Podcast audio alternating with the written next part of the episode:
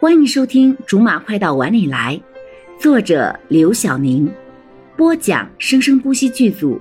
本作品由韵声文乐工作室全程赞助。第二十章，罗少分手了。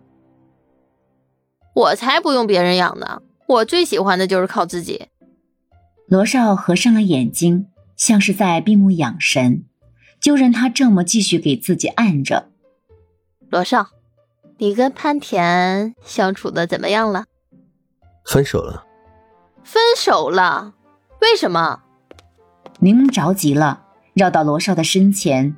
他还没来得及兴师问罪的，怎么就分手了？不合适。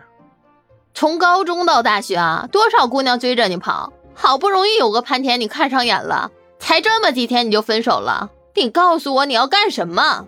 那时候你还用学习当借口，现在呢？已经不用学习了，可以交个女朋友了吧？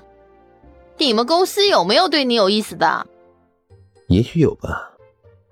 他就知道，每次一提起女朋友的时候，柠檬肯定会喋喋不休起来。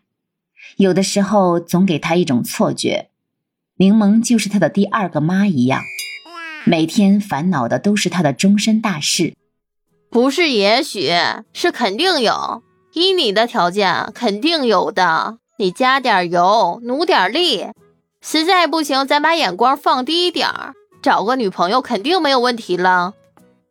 尽量吧，这种事情急不来的。我急呀，我是真急。罗少，你实话跟我说，你是不是？什么？是不是性取向？没关系的，我理解，我真的理解。理解归理解，可是尽量还是不要吧。亏他之前还信誓旦旦的跟罗妈妈保证罗少不是的。如果真的有什么意外，他要怎么跟罗妈妈交代啊？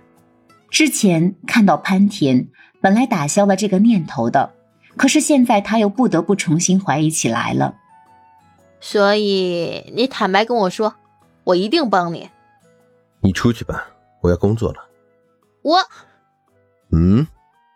罗少的一个眼神向柠檬扫去，愣是把柠檬的话给憋了回去。柠檬出去了之后，罗少缓缓的闭上了眼睛。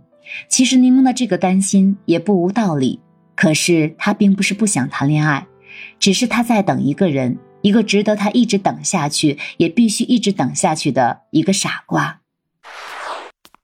柠檬，徐处长有事吗？好事。柠檬一听到这两个字，嗖的一声就站了起来，兴奋地说：“难道有工作了？”“给，你先看看资料，委托人一会儿就过来了。这可是你人生的第一个案子，只许胜，不许败。”“得令。”“你先看看吧，等他到了，我叫你。”“柠檬姐，加油！这个案子我们一定会胜利的。”“哈。”会的，我们小薇这么努力给我收集资料，我们一定可以的。柠檬坐在座位上，用吃人的表情一页一页的翻着资料，几回险些都要把纸撕烂了。路过的同事都只敢看柠檬一眼，生怕再多看一眼都要一起被吃下去。柠檬，进来吧。嗯，我进来了。